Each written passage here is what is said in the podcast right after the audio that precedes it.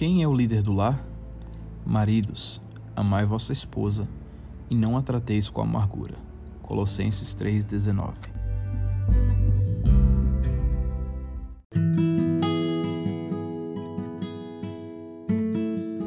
O sociólogo Willard Waller formulou o princípio do menor interesse.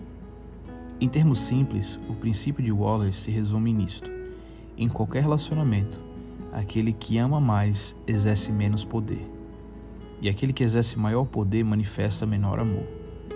Imagine um casamento no qual o esposo não ama profundamente a esposa, enquanto ela o ama verdadeiramente.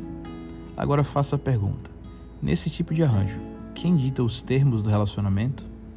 Quem é o chefe? Quem tem o poder? A resposta é óbvia.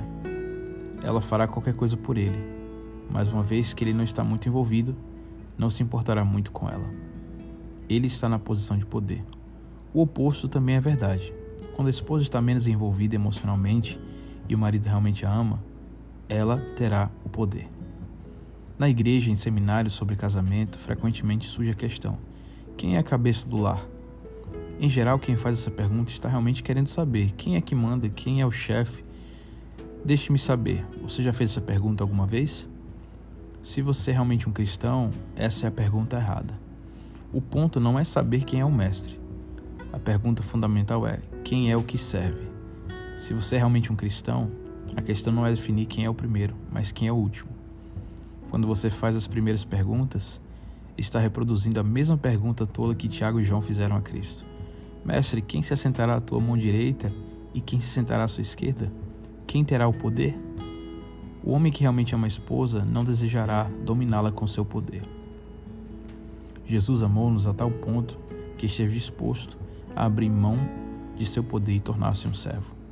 Se o homem ama a esposa, ele estará disposto a desistir de seu poder e tornar-se seu servo. Da mesma forma, a esposa é instruída a ser submissa a seu marido, mesmo que esposa, mais que esposa teria dificuldade em se tornar submissa a um homem que realmente está disposto a ser seu servo.